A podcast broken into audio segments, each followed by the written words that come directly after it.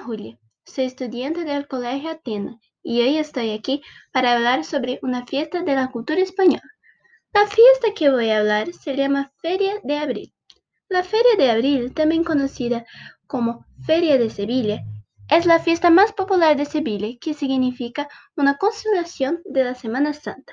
La Feria de Abril no tiene un día exacto, pero este año la feria será conmemorada en 18 de abril, que es mi cumpleaños, y el día que termina la fiesta es 24 de abril, que siempre es conmemorado después de la Semana Santa y anualmente es conmemorado en Sevilla.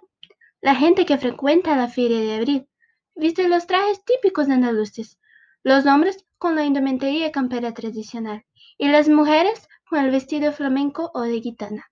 Por el día, la feria se llena con cientos de amazonas, jinetes y carruajes ricamente adornados. La Feria de Abril es una de las fiestas más internacionales y populares de Sevilla, creada en 1847 con feria ganadera. Con el tiempo, el aspecto festivo del acontecimiento terminó imponiéndose a la parte comercial, hasta convertirse en una cita imprescindible para los sevillanos. Durante una semana, las más de mil casetas instaladas en el recinto ferial se transforman en el segundo hogar de los habitantes de esta ciudad. Un espacio donde compartir y divertirse en compañía hasta altas horas de la madrugada.